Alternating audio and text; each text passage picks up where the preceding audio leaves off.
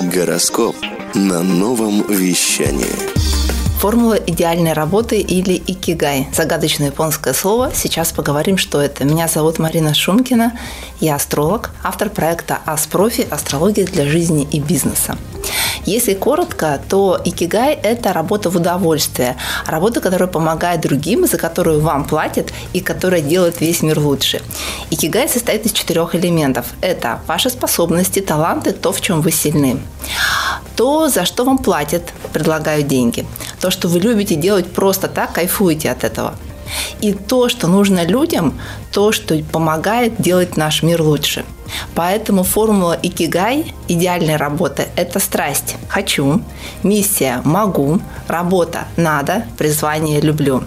Икигай есть э, в каждой натальной карте, и очень важно найти его своевременно, чтобы использовать все возможности, которые дает нам эта жизнь по полной. Хочешь больше?